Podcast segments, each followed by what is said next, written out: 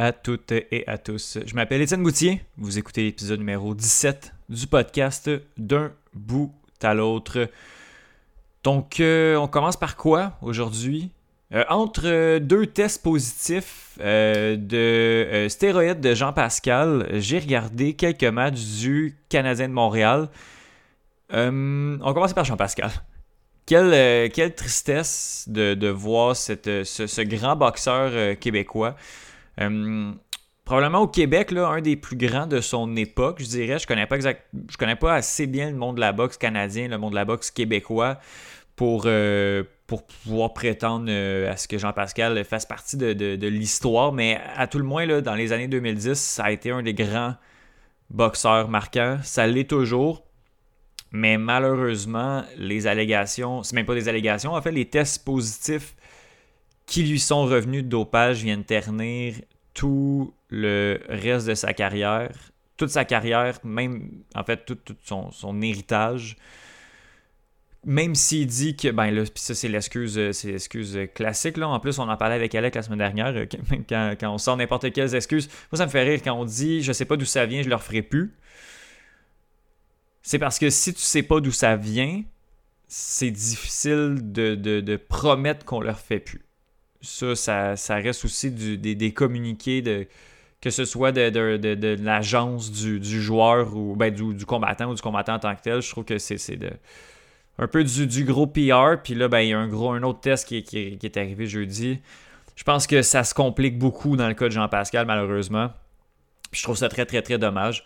Mais bon, si Jean-Pascal est dopé, Jean -Pascal... à, l'EPO, honnêtement, là, euh, tu ne retrouves pas ça dans des suppléments, euh, dans des chèques de protéines ou dans des suppléments euh, alimentaires que tu prends. Bref, bien dommage pour cette, figure de proue du sport québécois. J'ai juste dommage comme mot. Euh, et on peut, je pense qu'on peut passer à un autre appel. Je sais pas ce qui va se passer avec lui dans le futur, mais là, je pense que la dernière, euh, le dernier test qui, est revenu positif pour lui, je pense que ça augure rien de bon dans, le futur. Le Canadien Montréal, qui a réussi à battre les Maple Leafs de Toronto, honnêtement, qui, qui l'aurait cru? Euh, je pense qu'en tant que fan de Montréal, tout le monde veut y croire à l'intérieur, mais je pense que c'était mathématiquement pas impossible parce que c'est arrivé. Mais les chances étaient très, très, très, très minces. Puis même après, euh, au moment où la série était 3 à 1, il n'y a pas grand monde qui. Je pense que si on avait mis un 10$ sur mise au jeu, on aurait pu faire, euh, faire une bonne cote de retour là-dessus. Mais enfin, Canadien de Montréal qui a réussi à, gagner euh, et qui a même gagné son match numéro 1 contre Winnipeg. Là, là, je vais vous donner mon avis sur la mise en échec de Mark Shifley sur Jake Evans. Non, je la donnerai pas pour vrai, mais euh, en fait, euh, il n'y a pas nécessairement d'avis à avoir, mais je trouvais vraiment qu'il manquait euh, d'opinion sur, sur cette mise en échec-là. Puis j'aurais trouvé ça pertinent et intéressant que je mette mon grain de sel là-dessus. Parce que j'ouvre les réseaux sociaux, puis j'ai un petit peu de difficulté à avoir de l'information sur le Canadien de Montréal quand il se passe quelque chose. Non, c'est pas Je fais des blagues, mais comme je, trouve ça vraiment cool que le Canadien soit là. Puis les gens sont contents, les gens sont optimistes. Également, il y a comme une espèce de, vent. Tu sais, quand le Canadien va bien, surtout en série, ça va bien. C'est le fun. Euh, donc, euh, je, me plains un peu, mais je trouve ça très, très bien que, les gens euh, embarquent dans cette énergie-là du Canadien de Montréal et qu'on soit juste pas trop déçus quand on va se faire sortir en 6 contre Winnipeg on jase de quoi d'autre? Sinon ben sinon ma semaine ce que j'ai regardé j'ai regardé beaucoup de soccer aussi parce que euh, j'ai regardé quelques matchs internationaux de l'Euro. J'ai parlé euh, de euh, la finale d'Europa League la semaine dernière. Il y a eu la finale de Ligue des Champions samedi également. Mais ça on va en parler avec avec Benoît Dosset dans, l'épisode. Donc je vais pas vraiment m'étendre là-dessus. Sinon ben il y a l'Euro qui commence. Je l'annonce on le dit un peu ici et là. Euh, le Club École va offrir une couverture quotidienne euh, de cette compétition-là avec mes amis des Trois Lions. Donc, je suis vraiment content que euh, tout le monde se mêle un peu entre, entre nous, mes, mes, deux, mes deux grands projets. bon, les Trois Lions qui, justement, surtout avec le soccer anglais, ben, on connaît assez bien l'équipe nationale d'Angleterre. Mais également on connaît, euh, on connaît assez bien le soccer européen pour, pour le suivre. Il y a beaucoup de joueurs aussi qui évoluent en Angleterre, qui jouent dans les autres équipes de l'Euro. Donc j'ai vraiment hâte de, de, voir cette compétition-là qui commence la semaine prochaine. Je vais peut-être avoir un...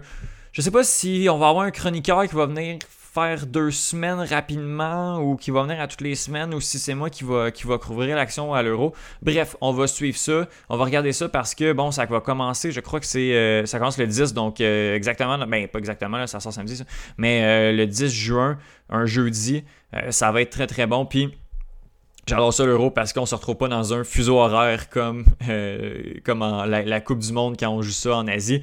Là, on joue ça euh, en Europe. Les matchs sont à 6h, 9h, midi, 15h. C'est des heures parfaites pour moi qui, travaille quand même relativement tôt. Au moins, en télétravail, je peux avoir euh, un œil sur euh, les, matchs, les matchs de foot puis suivre, suivre l'Euro assez assidûment. J'irais autant assidûment qu'en 2016 lorsque j'étais confiné à la maison suite à une fracture, une luxation du, du coude. J'ai malheureusement dû regarder tous les matchs de l'Euro. J'étais bien, bien, bien déçu. Euh, et sinon, oui, c'est ça, beaucoup de soccer. Euh, le Canadien de Montréal, Jean-Pascal, c'est pas mal les, euh, les, les, points que je voulais aborder cette semaine. les autres points que, dont, ben, dont j'aurais bien aimé parler, mais dont je vais parler, dont on va parler avec les chroniqueurs dans, dans les, les différents segments, bien, c'est en premier lieu Naomi Osaka et le tournoi de Roland Garros. Bon, Johan était supposé revenir au mois de juillet, venir parler de Roland Garros et de Wimbledon, mais la situation de Naomi Osaka demande à ce que euh, bien il, faut qu'il revienne un peu nous parler de sa situation. Euh, Johan vient un peu relater ça. Moi, j'avais vu ça passer sans mettre énormément d'énergie là-dessus. Donc, Johan vient bien nous l'expliquer, donne également un petit peu son grain de sel sur la situation et un peu vient parler de, de, ben de, Roland Garros, du tournoi qui est en cours, qui, commence. la finale, euh, et il va jouer dans 10 jours. Donc, c'est pas tout de suite. On était au, au deuxième tour au moment où on s'est parlé. Mais bon, Johan vient nous parler de euh, Roland Garros et de Naomi Osaka. Benoît Dosset, euh, comme à son habitude, vient nous parler de soccer européen. Je vous l'ai dit, Europa League et euh, finale de Ligue des Champions. On a eu dans les 15 minutes juste assez de temps pour parler des deux finales. Parce qu'il y a énormément eu de, eu énormément de choses à dire en fait dans, ces finales-là. Donc voilà, Benoît qui vient nous parler de ça. J'ai un nouveau chroniqueur, je suis vraiment, vraiment, vraiment content de, de le recevoir. C'est Philippe Tivierge qui euh, est analyste, qui en fait qui est un ancien joueur, qui est un joueur retraité du Royal de Montréal, qui est analyste également des matchs euh, des Bleus orangés sur audl.tv avec Étienne Fournier. Excellent duo pour euh, parler des matchs, des matchs du Royal. qui, bon, là, l'effectif du Royal est sorti. Vous savez comment j'aime cette équipe-là. J'aime également le, sport qui est l'Ultimate Frisbee. Donc, Phil vient nous, nous parler de l'effectif parce que le roster final du Royal de Montréal pour la saison 2021 qui va jouer. J'ai donné dans les derniers épisodes le contexte. On va jouer une division nord, euh, seulement trois équipes, huit matchs euh, par équipe. Euh, en fait, on va jouer quatre matchs contre, les deux équipes, donc ça fait huit matchs en tout, deux matchs aller, deux matchs retour.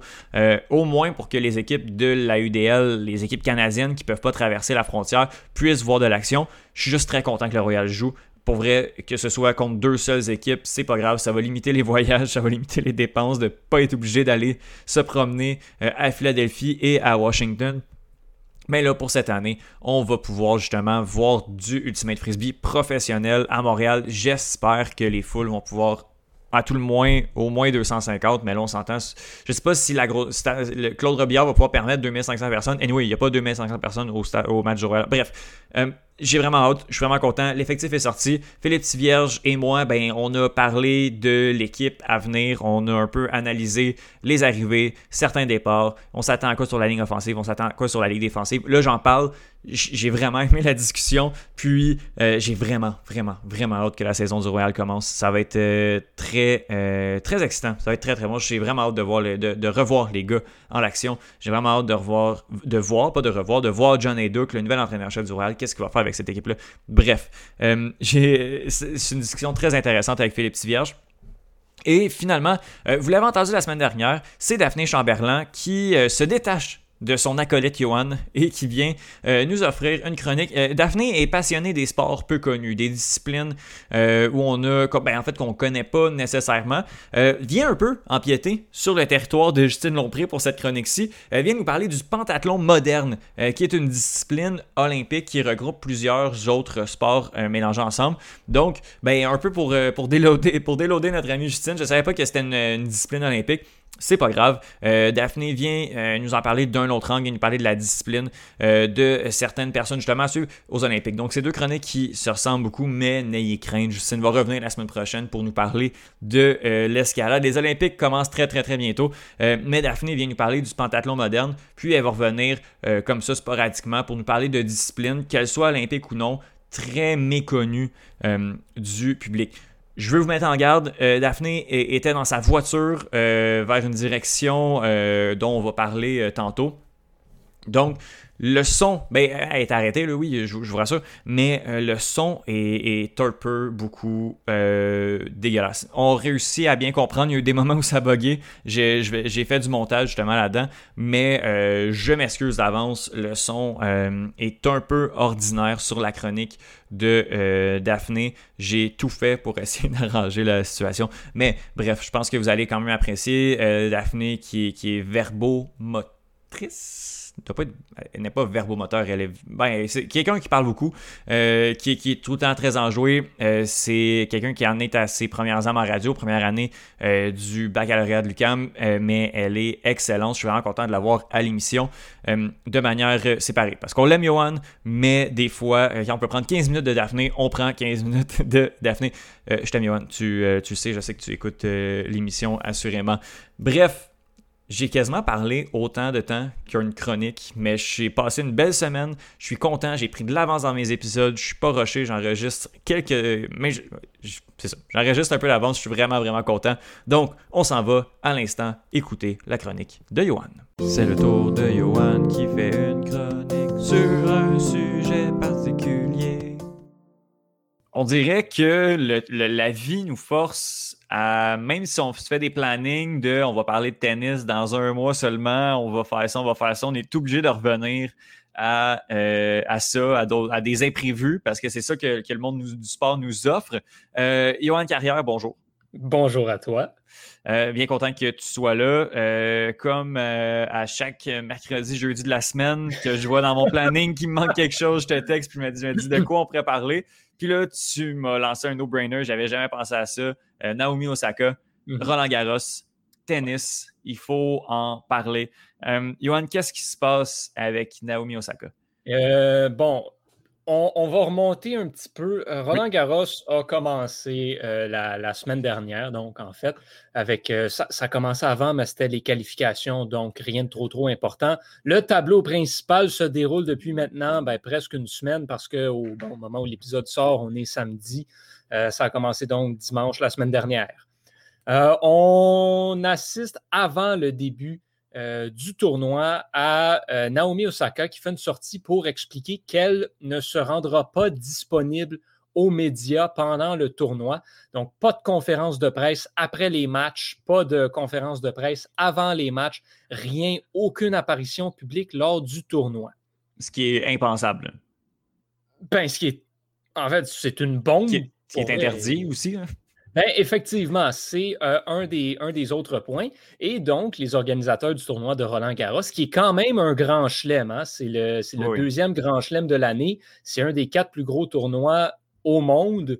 Euh, ils lui ont dit, ben, euh, si tu décides de faire ça, c'est ton droit, mais tu seras mis à l'amende. Hmm. Donc, Naomi Osaka a disputé son match de premier tour, qu'elle a remporté et a refusé de se présenter en conférence de presse à la suite et a donc été mise à l'amende pour 15 000 par les organisateurs du tournoi de Roland Garros euh, suite à ce refus de se présenter euh, en conférence de presse.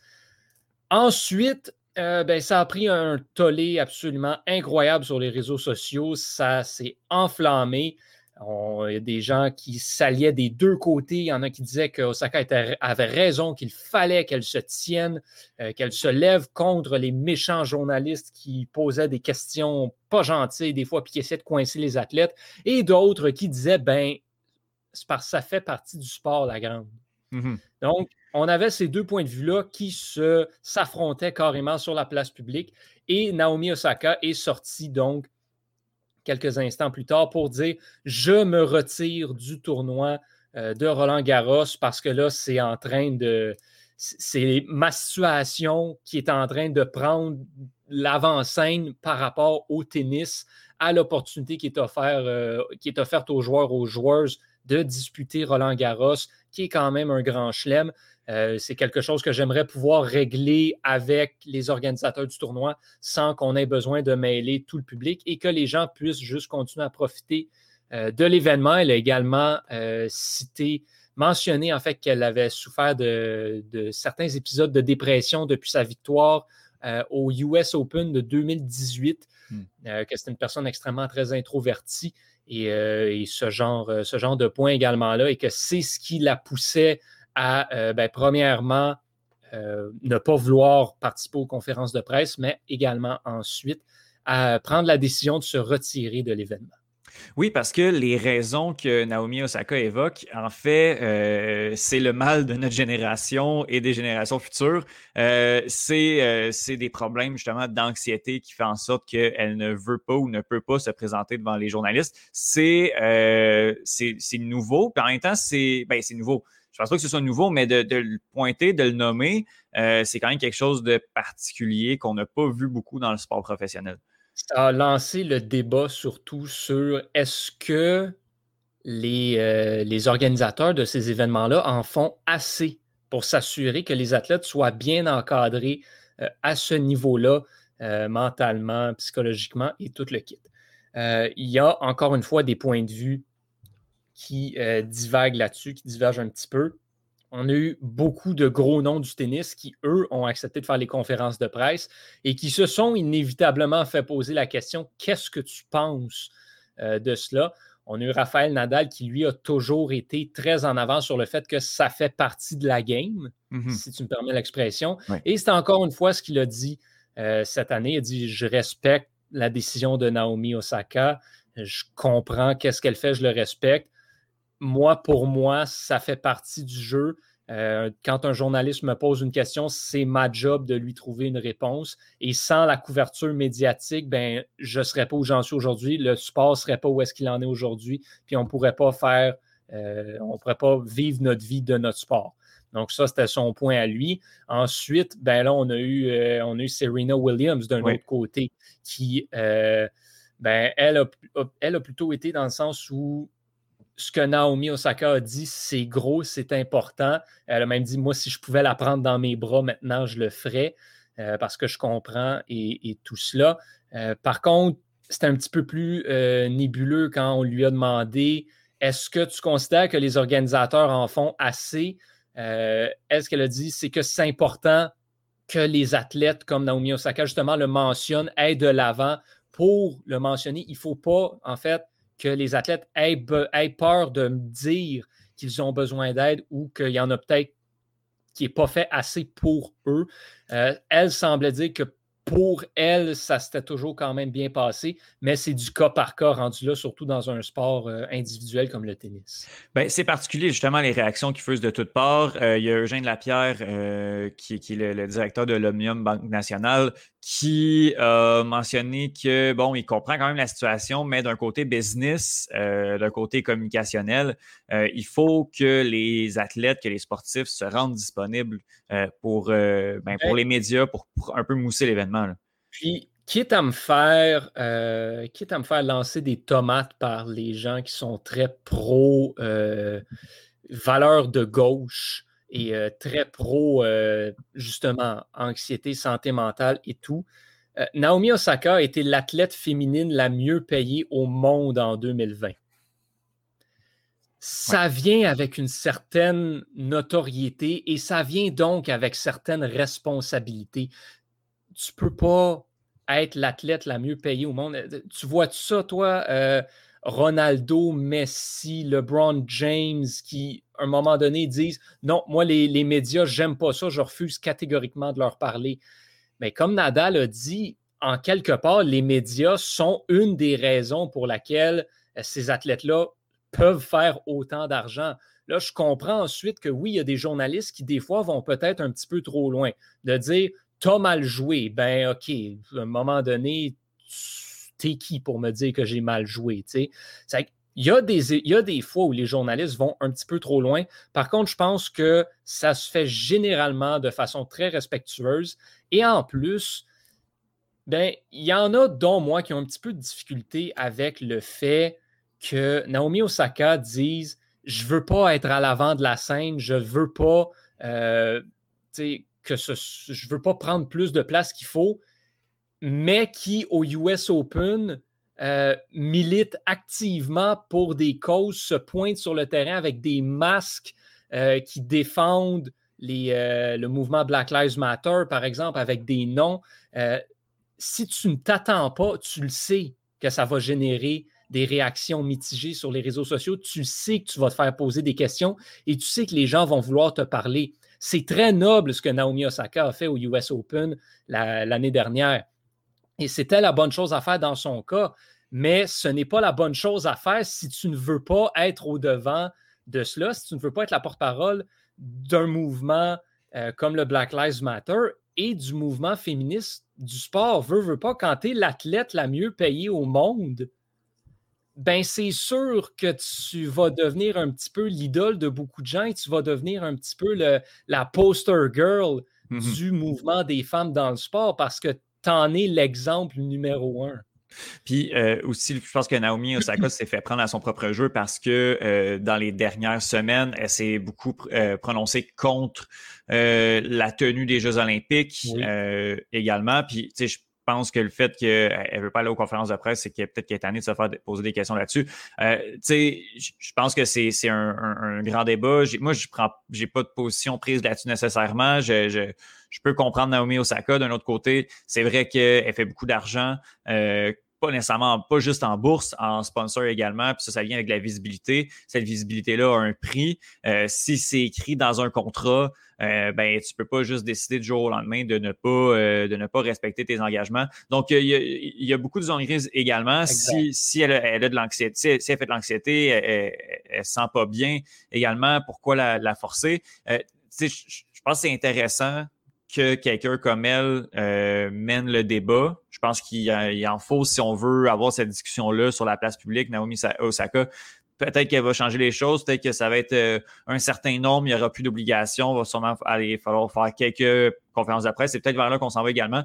Billie Jean King, qui est une des pionnières euh, du, je dirais, du sport féminin, du tennis féminin, mais du sport féminin, a salué le courage d'Osaka. Oui, mais c'est ce qu'il faut faire quand même, parce que ce qu'Osaka a fait, euh, c'est comme j'ai dit tantôt, oui, il y a le côté où, étant donné la personne que tu es, tu n'as pas le choix. Mais c'est pas parce que ça fait partie de ton travail que tu es obligé de bien vivre avec non plus.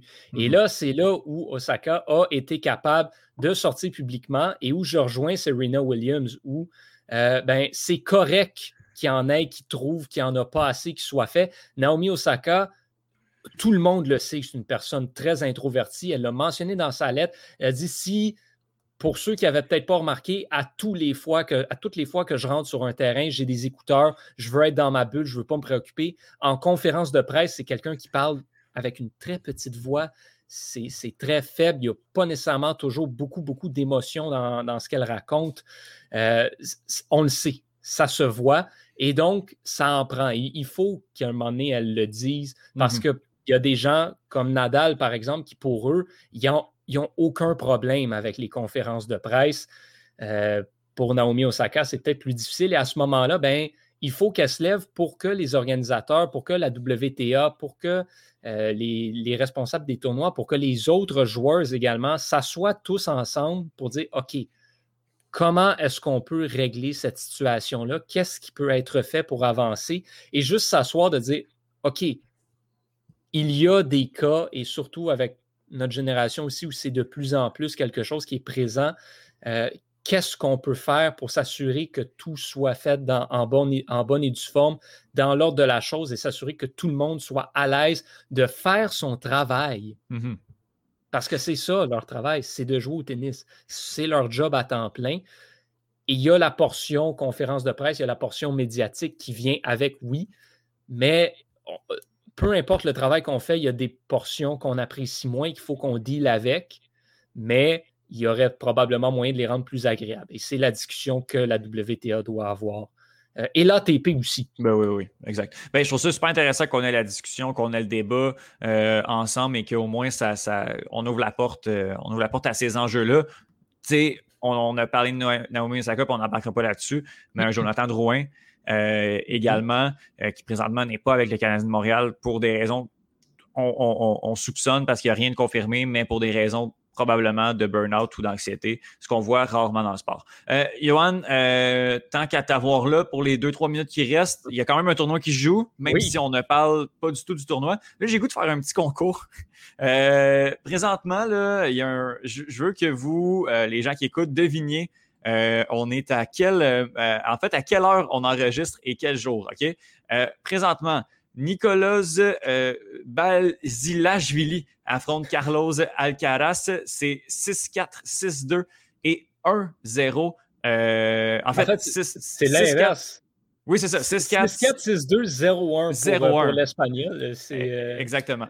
Et 15-0. Donc, je veux, euh, là, je me la note ici, l'heure et le jour. la personne qui arrive le plus proche va avoir une chronique.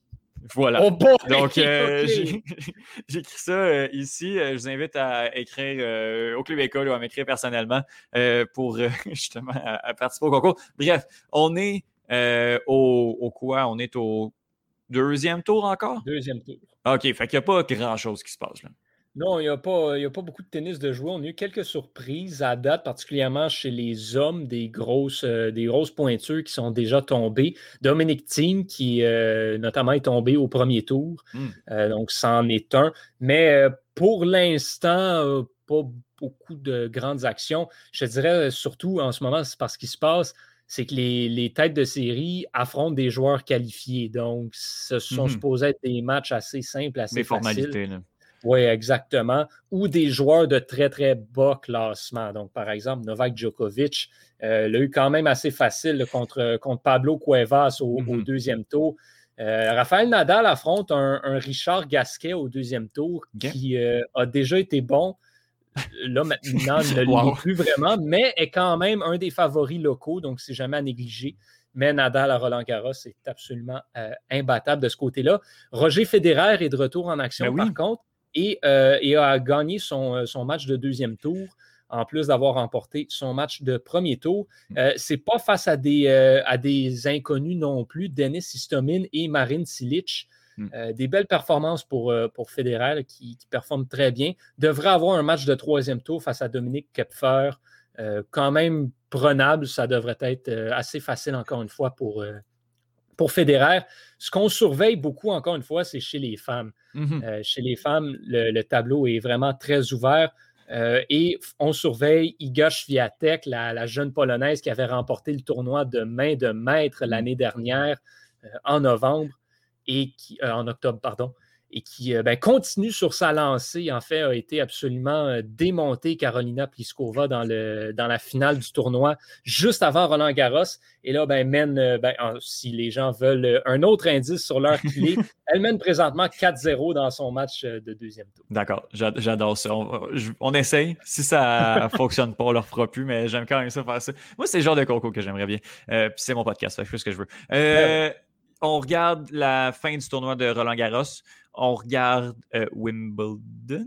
Oui, Wimbledon, le mois euh, prochain. Wimbledon s'en vient euh, prochainement également. Puis c'est sûr qu'on va s'en parler de tennis justement après Wimbledon, comme c'était convenu pour y aller avec les résultats de ces deux tournois-là qui valent beaucoup de points justement. ta prédiction de Naomi Osaka qui va terminer en première position au mois de décembre commence à, me faire peur un peu, là, Johan.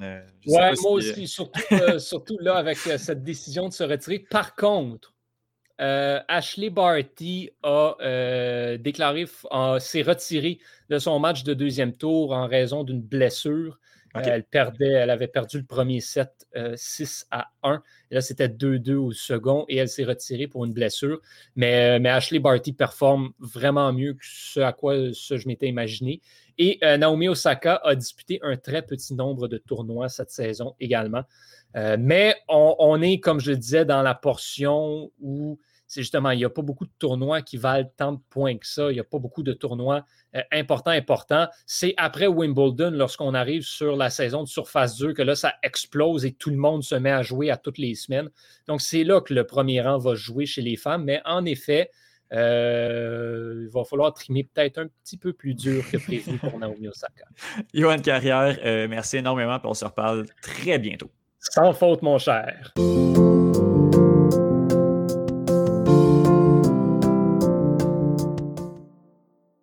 Alors, euh, on parle soccer, soccer européen avec Benoît Dosset. la fin de saison des, clubs mais en fait, la, saison des clubs est terminée. On regarde maintenant vers euh, les compétitions internationales, notamment l'Euro et la Copa América. Mais avant, il faut revenir sur les deux finales qui ont été jouées en fin de saison. Benoît Dessay, comment vas-tu?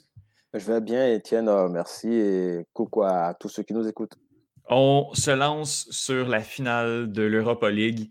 Un match correct, mais quand même euh, une prolongation des tirs au but qui vont passer à l'histoire. Ah oui, clairement, on ne s'entendait pas du tout à, cette interminable séance de tir au but. Mmh Et même si on avait dit dans la précédente euh, émission que c'était du 50-50, ça a été aussi une petite surprise de voir que Manchester laissait la coupe à l'échapper. Mmh c'était quand même triste un peu de voir ça. Manchester United a joué pour, ne, pour se rendre au pénal en pensant que ça allait être un une victoire assurée, puis ça n'a vraiment pas été le cas.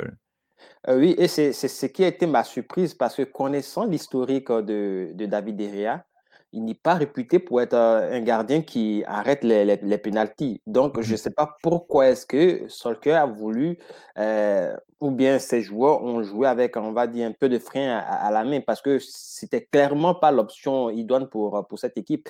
Et il faut aussi souligner que le sous-marin jaune a, réussi à déjouer le, donc le, le, le, système de Manchester dans cette finale-là, avec son 4-4 de mise en place. Emery a vraiment, vraiment empêché Pogba et Fernandez de, trouver les, attaquants entre les lignes. Ce qui était la force et ce qui a été la force de Manchester durant toute la saison, c'était de pouvoir trouver des, coéquipiers en profondeur en brisant les lignes de l'adversaire. Alors que durant cette finale-là, on a vu que Villarreal était vraiment compacté en, 4-4-2 bien compact où les, joueurs avaient du mal à, on va dire, les deux créateurs de, United avaient du mal à trouver donc euh, les, attaquants pour mettre en, en, en, exergue la, vitesse de ceux-ci, ou bien même briser déjà le système mis en place par l'équipe adverse. Donc, moi, je pense que ça a été un choix tactique, cette finale-là, qui a été plus profitable, et ça s'est vu avec le résultat final, même si on sait que les tirs au but, c'est c'est de la loterie. Ça s'est vu avec mmh le résultat. C'est Villarreal qui a été la, la première équipe à, à, ouvrir le score avant que euh, United ne réagissent. Et c'est aussi quelque chose, je dirais que cette finale est un peu symptomatique de, de, l'équipe de United à travers son, son métronome qu'est Bruno Fernandez. Euh, c'est un joueur qui, depuis qu'il est arrivé à United, excelle très souvent quand il s'agit de, quand il y a des matchs. Mais lorsqu'il y a des matchs en jeu, lorsqu'il s'agit des grands, des, des, grands matchs, Bruno Fernandez a, tendance à, à, se recoqueviller et ça s'est vu durant cette finale-là. Il n'a pas été ce patron-là qui a pris encore le, le, le jeu de l'équipe à son compte. Il a été moyen. On a vu seulement que c'était Pogba qui essayait avec euh, les transversales d'essayer de déjouer le, le, système mis en place. Et tout ça a été préjudiciable pour cette équipe-là qui, si elle veut jouer les premiers rôles, devrait maintenant arriver à trouver la formule ou bien les mots qui vont permettre à Bruno Fernandez de, passer ce cap-là. Parce que, intrinsèquement, c'est un joueur qui est bon, mais qui n'arrive pas encore à se mettre au niveau de la pression de, de, l'enjeu. Et ça, c'est préjudiciable quand votre meilleur joueur n'est pas dans le match. Moi, j'avais craint que la défense serait le problème avec l'absence euh, du, capitaine. J'avais cru que Manchester allait couler, mais été agréablement surpris de voir que les remplaçants ont fait le job. Mmh Manchester a pêché au niveau du milieu et de l'attaque dans, dans, cette finale. Et je pense que Derrea, je ne sais pas si dans les coulisses, ils sont en train de penser déjà à trouver un, gardien qui, qui, va le suppléer, mais il, il est temps qu'on trouve quelqu'un qui va réellement lui donner cette, euh, concurrence-là, une concurrence réelle, pas que Derrea soit le gardien qui joue la compétition européenne et que l'autre joue, euh, comment on appelle mmh ça, le, championnat. Il faut qu'il se remette en cause réellement parce qu'il est difficile qu'un gardien traîne cette réputation-là de quelqu'un qui n'est pas capable de sortir un, penalty. Ça, ça devient facile pour l'adversaire. Mmh et, encore que symptomatiquement, c'est lui qui, qui, fait perdre son équipe. On, a vu toute la peur qu'il animait quand il partait tirer son, son, penalty, alors que en général, 99,99% des gardiens marquent le tir au but. Mhm. C'était vraiment bizarre, justement, parce que oui, il n'a pas été capable de les arrêter. Je pense que le dernier péno arrêté, c'était en 2016. Puis là, ben, c'est sûr qu'on vient d'en rajouter 11 où euh, chacun des tirs est rentré directement dans le but. Ça a été la même chose du, du côté du gardien euh, de Villarreal, Geronimo Rouli, qui, ben, lui, en a arrêté un, celui tiré par Derrea, mais ça s'est joué à, très peu. Puis c'est vrai que euh, Derrea ne transpire pas la confiance euh, dans les tirs au but. Ça avait l'air vraiment difficile, puis il était pas, il était justement pas en confiance avant de tirer le péno. mais j'ai l'impression que Manchester United doit faire le choix entre euh, Derea ou Dean Anderson. Euh, cet été, j'ai l'impression que ça va être un ou l'autre. Euh, un des deux va, être vendu, va quitter Manchester United parce qu'on ne peut pas avoir, avoir cette situation-là avec les gardiens de but. Et quand j'ai vu Derea, j'ai dit à ma copine qui regarde la match avec moi, si rate, je pense qu'on ne le reverra plus avec Manchester United. Je pense que c'est la fin pour, pour malheureusement, avec, les Red Devils. Euh, je pense qu'il a fait aussi une longue carrière à United et si c'est le moment de, le, le libérer, et je pense que il faut, il faut le faire, il faut à un moment donné secouer le cocotier pour que de bonnes choses euh, se produisent. Euh, derrière, c'est comme une institution quasiment à lui seul dans, dans les buts de United et si ce n'est pas profitable à l'équipe qui veut maintenant aller jouer les premiers rôles en première ligue et sur la scène continentale, je pense qu'il faudrait essayer de voir déjà qu'au niveau des jeunes, des, des, des, joueurs, ils ont réussi à donc régénérer l'équipe. Il faudrait maintenant que la solution du, du gardien soit rapidement trouvée. Mhm. Bref, euh, on va suivre ça quand même, euh, le mercato de Manchester United qui risque d'être quand même assez intéressant. Euh, bravo à Villarreal qui vient d'aller chercher son premier trophée européen. C'est quand même un grand exploit. Unai Emery, encore lui, c'est l'homme de l'Europa League. C'est l'homme de l'Europa League en Espagne, notamment.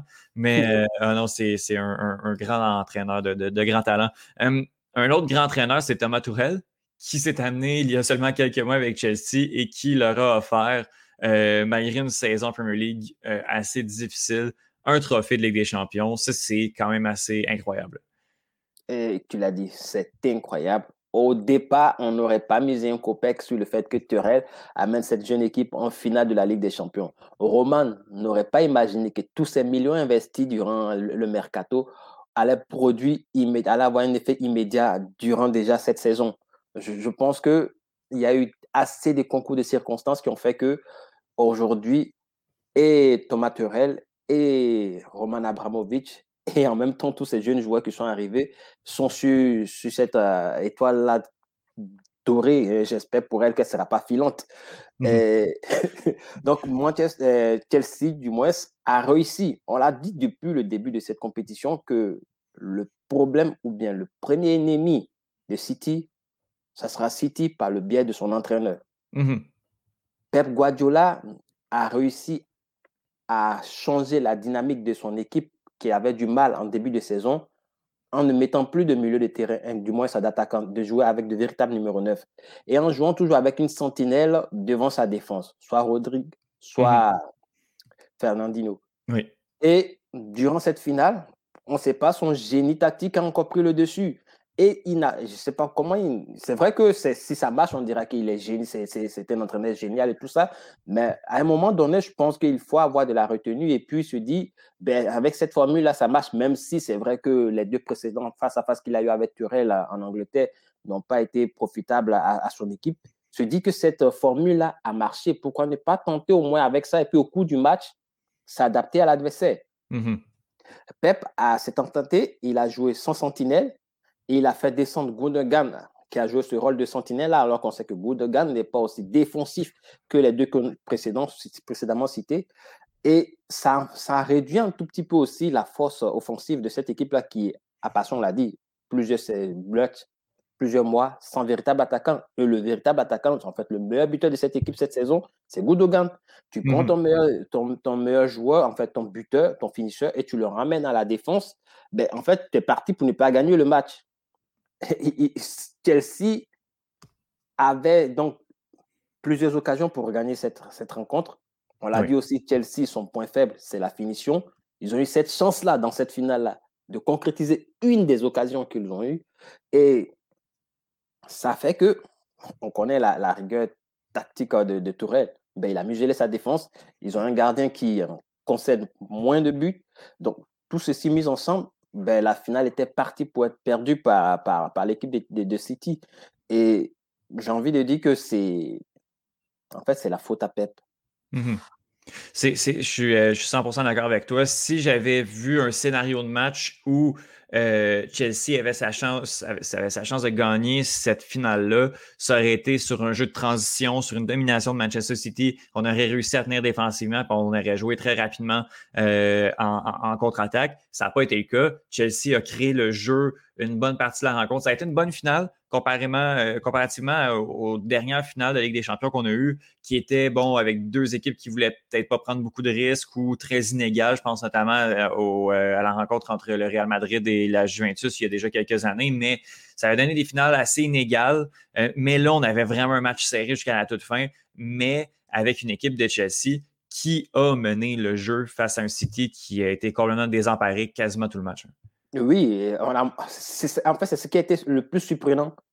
City est une équipe qui a été construite pour aller chercher la Ligue des Champions, qui a aujourd'hui cette occasion-là de mmh remporter cette Ligue des Champions-là, avec un entraîneur qu'on dit qu'il ne gagne pas la Ligue des Champions quand il n'y a pas Messi dans son équipe. Donc, c'est-à-dire que c'était une équipe qui avait beaucoup à prouver. Je ne sais pas si c'est tous ces enjeux-là qui ont fait que ça les a inhibés. Ils n'ont pas pu développer le football, mais clairement, c'est vrai, c'était une finale spectaculaire, assez intensive. Mmh Et on a vu plus Chelsea, à la surprise générale d'ailleurs, que City.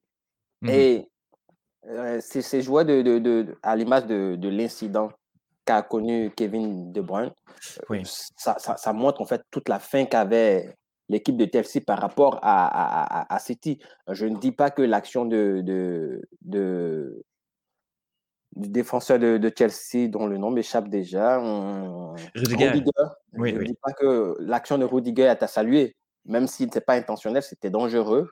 Mmh Mais il faut comprendre que cela résume un tout petit peu la fin qu'avaient les hommes de, de Tourelle par rapport à, l'enjeu qui a pris le dessus sur euh, l'équipe de City. En fait, je pense que les deux Manchester, dans ces, dans ces finales-là, ont été plus. Euh, en fait, on fait la finale même avant d'arriver sur le terrain.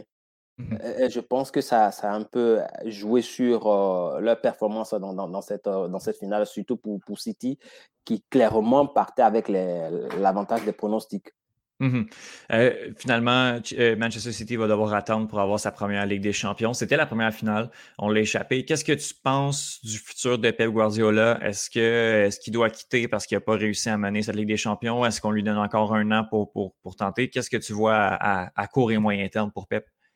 Euh, je pense que Pep partira de lui-même de, de City parce que on sait pour les Anglais, le plus important, c'est la Première Ligue.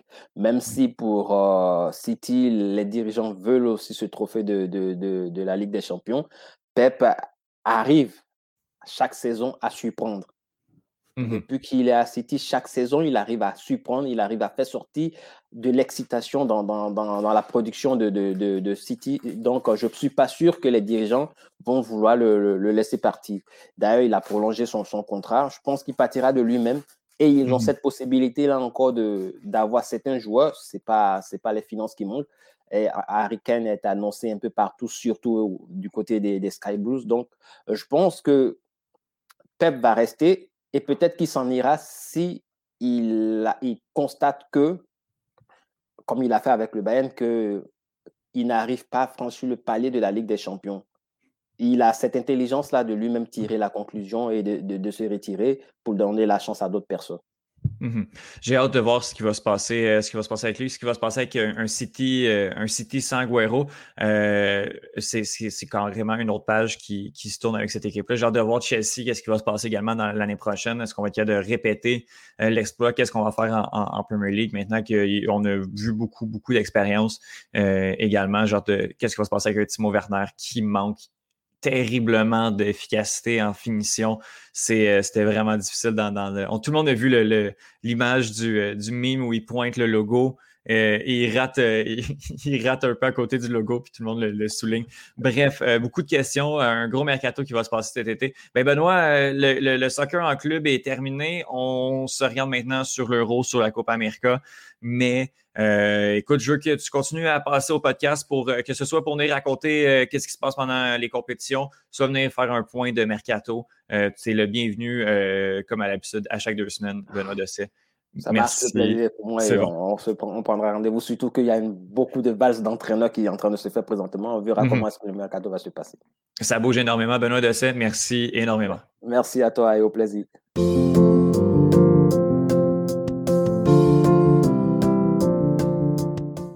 Alors, on va parler euh, pour la première fois avec euh, Philippe Tivierge, qui est euh, joueur du Royal de Montréal, retraité depuis maintenant, depuis quatre ans. Philippe, c'est quoi les, années que tu as, joué? J'ai joué de 2014 à 2017. C'est ça, quatre ans depuis quatre ans et analyste des matchs du Royal à Montréal.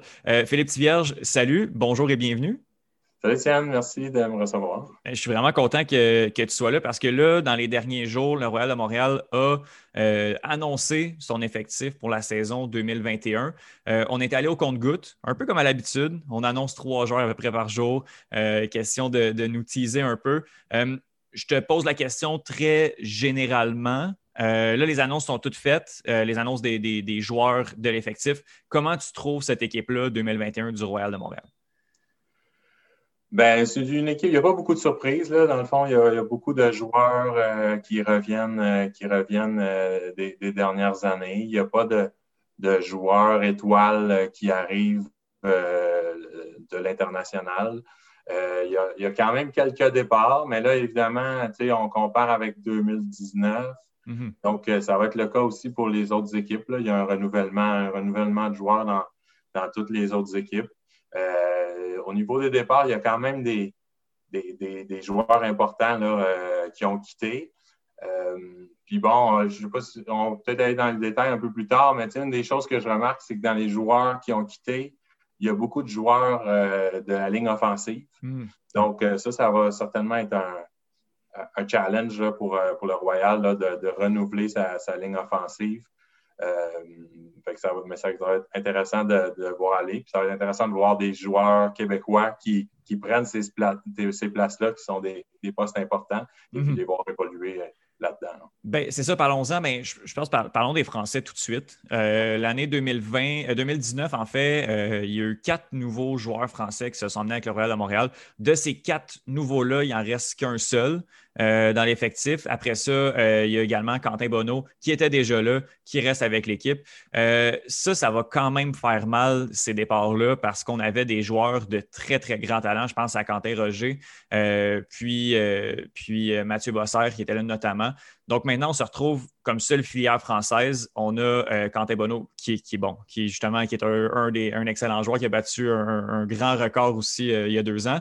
Et on a Sacha Poitsokolski qui sont deux excellents joueurs. Mais à quel point ça va impacter, euh, ça va impacter le Royal de Montréal, ces départs-là de, joueurs en fait qui sont restés, qui sont restés en France? Là? Ben, c'est ça, c'est que les deux joueurs qui restent, Sacha et, Quentin Bonneau, sont deux euh, des, traceurs, donc des, plus des, receveurs de passes, mhm. alors que tous ceux qui ont quitté sont des, meneurs de jeu ou euh, des lanceurs, disons. Donc Mathieu Bosser, euh, Laurent Faye et puis Quentin Roger, mhm. c'est trois joueurs là, qui jouent plus dans, dans le champ arrière, qui sont, on pourrait comparer ça un peu à des corps arrière au football. Euh, donc, c'est vraiment c'est des postes clés euh, qu'il va, falloir, euh, va falloir remplacer. Puis oui, c'est des bons joueurs, mais je pense qu'il y a quand même des joueurs au Québec qui, qui, vont remplacer ces joueurs-là. je pense notamment à, Vincent Lemieux, mm-hmm. qui, a eu d'excellents moments comme, comme meneur de jeu avec l'équipe l'équipe Canada U24 en 2019. Euh, donc, moi, je m'attends à, lui le voir là, prendre un plus gros rôle. Euh, la dernière fois, à cause de la chimie entre les Français, il n'y avait peut-être pas sa, place sur la ligne offensive parce que c'est vraiment une question, une question chimie, mais c'est clairement un joueur offensif mm-hmm. euh, qui, a vraiment sa, place sur les joueurs offensifs. Donc, donc, oui, les Français sont des joueurs de grand talent, ceux qui ont, qui ont quitté et qui sont bons. Mais c'est ça, ça va laisser la place à d'autres joueurs québécois. Je, suis d'accord avec toi, Phil, que, je pense que hum, Vincent Lemieux, c'est vraiment son moment, c'est son année pour, euh, pour avoir un rôle beaucoup plus offensif. Euh, peut-être également euh, Miguel Godard qui, avait une bonne chimie avec Ante Bono à, ses premières années, qui est retourné un petit peu plus en défensive dans, les, dernières, en fait, la dernière saison, l'autre avant un peu. c'est peut-être là justement que, peut-être que c'est ces joueurs-là qui vont prendre qui vont prendre la place, à mon avis, sur la ligne offensive. Oui, moi j'ai très hâte aussi de voir Jacob Brissette Hmm. Euh, Jacob est arrivé comme recrue en, 2019. Euh, il a fait euh, une commotion cérébrale après quelques matchs, donc on l'a quand même très peu vu, mais c'est vraiment un, joueur de grand talent. Puis moi, c'est, je pense que c'est son poste naturel, c'est un poste de, meneur de jeu offensif. Le gars a des lancers, il a tout, un très grand arsenal de lancers. il lance des deux mains. Euh, donc, j'ai l'impression qu'il va réussir à ouvrir le jeu pour, euh, pour un, Vincent Lemieux, pour lui permettre à un Vincent Lemieux ensuite de, lancer des longues, par, exemple. Euh, donc, oui, puis peut-être il y a peut-être Vincent Gamache aussi qui pourrait hmm. jouer en offensive comme meneur de jeu. Donc, moi, je vois ces quatre joueurs-là, les deux que tu as mentionnés, Lemieux et Godard, ensuite Brissette et Gamache comme, comme meneur de jeu offensif. Ah, ça va être intéressant de voir. Euh, c'est comme ben, c'est pas une nouvelle équipe carrément parce qu'il y a beaucoup de joueurs qui sont restés, mais surtout avec le nouveau coaching staff, euh, il y a eu beaucoup de changements dans les dernières années. Je pense que ça va être c'est vraiment intéressant de voir ces, ces enjeux-là, qui va jouer où euh, dans, pour, pour les premiers matchs. je veux qu'on parle également du quatuor de capitaine qui a énormément changé euh, depuis, depuis deux ans. En fait, là, cette année, on a euh, André Arsenault, Simon Charrette, euh, Malik Auger-Semard et Kevin Quinlan. Du lot, en fait, il y a seulement Kevin Quinlan qui a été qui était capitaine, en fait, il y a deux ans. Euh, je, pense que je pense qu'André Arsenault puis, euh, Simon, euh, Simon oui, c'est ça, Simon Charrette, c'est des no-brainers. mais moi, ce qui me surprend, c'est Malik, de son côté, quand même assez bouillant. On le connaît sur, notamment, on l'a vu sur, Royal Uncut. Est-ce que tu as été surpris de, voir ce, ce quatuor-là de, capitaine nommé pour le Royal cette année? non, pas, surpris du tout. Comme tu dis, Simon euh, Charrette et André Arsenault. Je crois qu'il a été déjà euh, nommé comme capitaine en 2020. Là, ça n'a mm. peut-être pas été annoncé, mais il était déjà nommé comme capitaine. ils sont également capitaines de, l'équipe sœur là, euh, qui était Black Buck. Mm. donc, je n'ai vraiment pas de surprise à, ce niveau-là. pour les autres qui ont quitté, ben, Steve Bono, lui, il avait déjà annoncé sa retraite. Et puis, il y a Jake Sanders, qu'on n'a pas parlé encore, qui était euh, en capitaine, mais euh, aussi euh, assistant-entraîneur. Mm-hmm. lui, il réside à, Burlington, au Vermont. Donc, là, avec la quarantaine, ça devenait compliqué. Donc, c'est normal qu'il ne soit pas de retour. donc, pas surpris des trois. Malik Ogisemar, non, moi, je pense que c'est, oui, c'est un joueur émotif mais c'est aussi euh, un leader, c'est un joueur qui a, qui a à cœur le, succès euh, de son équipe, à cœur le succès de, son du Royal. Euh, peut-être même que ça va, ça va un peu changer son attitude ou le, prendre, le responsabiliser. mais en même temps, je pense que le, feu qui, qui amène, c'est quelque chose qui, est profitable. Donc, je ne sais pas si je voudrais qu'il change. moi, je, l'aime bien, Malik, comme dans sa personnalité. Là. Cool. Cool. J'ai hâte, de voir, euh, de voir ça également. Euh, Malik qui, a vécu beaucoup de blessures dans les dernières, euh, dernières années. J'espère que ça va, bien, ça va bien se passer pour lui en 2021. Excuse-moi, c'est aussi, aussi, vraiment un excellent joueur. Là, donc, tu sais, d'avoir un de tes leaders sur le terrain qui, est dans le groupe de capitaines, c'est tout naturel. puis Malik, c'est ça, c'en est un autre. Là, je parle de Vincent le mieux tantôt, mais c'en est un autre là, qui a joué avec avec l'équipe Canada U24 en 2019 euh, et puis qui a eu un, énorme rôle. On se rappelle que cette équipe-là a été euh, entraînée par Johnny Duke, hmm. donc l'entraîneur du Royal maintenant depuis, depuis 2020. C'était l'entraîneur de Team Canada U24 euh, en 2019. Donc, il a déjà côtoyé Malik et puis Malik a eu énormément de temps de jeu. Il a eu un excellent tournoi. ça a été, il a joué en défensive. ça a été vraiment un des joueurs clés du tournoi. Donc, je ne suis pas surpris là, de, le voir prendre un, encore plus gros rôle avec le mhm. Royal.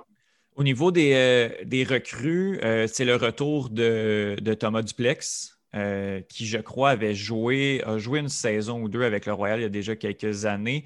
Euh, on a, moi, personnellement, je connais Thomas Lalonde-Landry et Jacob Duquette pour avoir joué avec eux euh, à l'UCAM en 2019. J'aimerais ça que tu me parles de Elliot euh, que tu euh, en fait que tu, présentes depuis déjà plusieurs mois comme un, des grandes futures, euh, futures stars au Québec. Puis là, se joint à sa première saison avec le Royal. Qu'est-ce qu'il ce peut apporter Loire aux Bleus Orangés? Oui, Elliott Edouard, c'est vraiment un joueur, un, joueur complet. C'est le, mm-hmm. complete package pour faute de meilleure traduction. le joueur, il, est grand, il est rapide, il est athlétique et, il a d'excellents lancers. il, y a des, de la puissance, il y a de la finesse dans ses lancers. Donc, il y a vraiment tout l'arsenal. il y a aussi une, bonne tête. donc, il, il, peut jouer en défensive, il voit bien le jeu. Euh, donc, euh, oui, je pense qu'Eliott va, être, euh, va vraiment être probablement la recrue à, surveiller. au niveau junior, au dernier championnat du monde U24, il y avait seulement deux hommes qui étaient d'âge U20 et qui participaient au championnat du monde U24. Et puis, Elliott était un de ceux-là. Donc, le, le, Québec n'est pas nécessairement souvent très représenté dans ces équipes-là. Donc, de voir un joueur québécois quatre ans plus jeune que les autres participer, euh, euh, c'est vraiment un, très bel exploit. Euh, donc, oui, les attentes sont hautes. Après, il va falloir voir comment, comment il va se débrouiller contre, contre les meilleurs joueurs, lui qui a dominé un peu partout ce qui a passé, comment il va réussir à s'adapter. Donc, il va falloir quand même lui laisser, lui laisser quelques matchs pour s'adapter. il y a aussi la grandeur du terrain. Euh, qui, fait une différence par rapport, euh, par rapport au, niveau euh, de l'équipe Canada. mais je pense, je pense que ça ne devrait pas être un problème. Le, joueur a, vraiment une bonne tête et toutes les mhm. aptitudes nécessaires. au niveau des départs, on a parlé des Français. On a parlé de Jake Sanders. Il y avait également Aiden Stone qui était qui, en, serait, qui en aurait été à sa première année en 2020. Euh, qui lui vit au Texas. Donc là, c'est très, très, très compliqué. Euh, Elliot Planchin, qui avait été annoncé pour 2020, avec qui j'avais joué à l'UCAM également, qui aurait été une acquisition incroyable pour, euh, pour le Royal. mais un des gros départs, c'est celui du super vétéran Kevin Grou, qui avait fait tous les années du Royal depuis sa création, qui ne sera pas de retour cette, ben, en fait, cette année. Puis je ouais, c'est ça. Il ne sera pas de retour cette année. c'est quand même une grosse perte pour, pour le Royal. Oui, euh, effectivement, Kevin, c'est un autre, euh, un autre joueur euh, très talentueux qui a le, tout, tout, il a la grandeur, il a les lancers, le, package complet. je crois comprendre que son, il est blessé, son, corps ne, lui permet plus de, autant d'entraînement que, ce qu'impose le Royal. donc, ce serait une des raisons là, pour laquelle il ne serait pas de retour. Euh, en 2019, il a manqué une partie de la saison euh, car il était en, dehors du pays, il était en Australie. Euh, quand il était revenu, on avait senti son, impact immédiat. Donc, oui, oui, ça va être une, grosse perte, Kevin Grou. Puis j'ajouterais à ça, il y a aussi Philippe Bisson. Mm-hmm. Philippe Bisson qui n'était pas là l'année dernière non plus. Il n'avait pas été annoncé en 2020. Euh, pour euh, blessure. Euh, moi, j'espérais que peut-être il était rétabli puis qu'il puisse revenir, revenir en 2021. mais bon, il n'est pas annoncé, il n'est toujours pas, pas de l'alignement, il n'est pas là. Donc, lui aussi, c'est une grosse perte. Là. Philippe Bisson, c'était un joueur, un joueur en, grand développement là, qui était encore très jeune et puis qui se développait à, grande vitesse.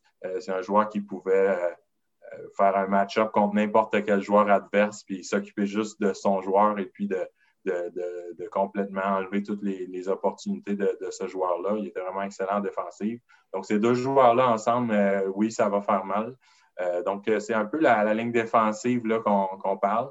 Mais bon, tous les joueurs recrues, je pense qu'il y a vraiment beaucoup de talent. Donc, il y a un, certain roulement. ça va être le cas des autres équipes aussi. Là. Les autres équipes mm-hmm. vont, avoir du roulement également. Donc, ça fait partie, ça fait partie du jeu.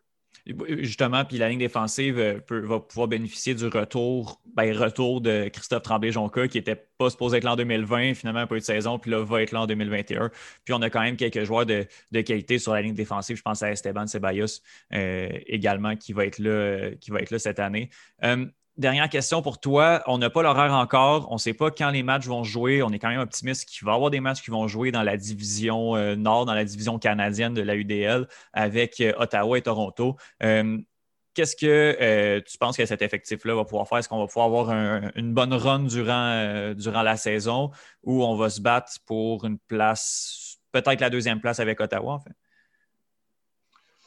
Euh, oui, mais moi, moi, je suis confiant que, le Royal va, se classer parmi les deux premières équipes. Mhm. Dans le fond, il y a trois équipes euh, dans l'équipe canadienne et les deux premières vont faire euh, le championnat.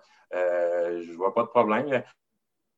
C'est intéressant parce que le Royal a toujours été la bête noire de Toronto, mhm. qui Toronto normalement trônait au sommet du classement. Le Royal était l'équipe qui, lui donnait le, plus de difficultés, mais à l'inverse, le Royal est, était Ottawa est la bête noire du Royal. Mhm. Donc, euh, euh, Royal a, laissé aller des, matchs contre Ottawa qui, euh, qui, eux, performaient moins bien contre la majorité des autres équipes.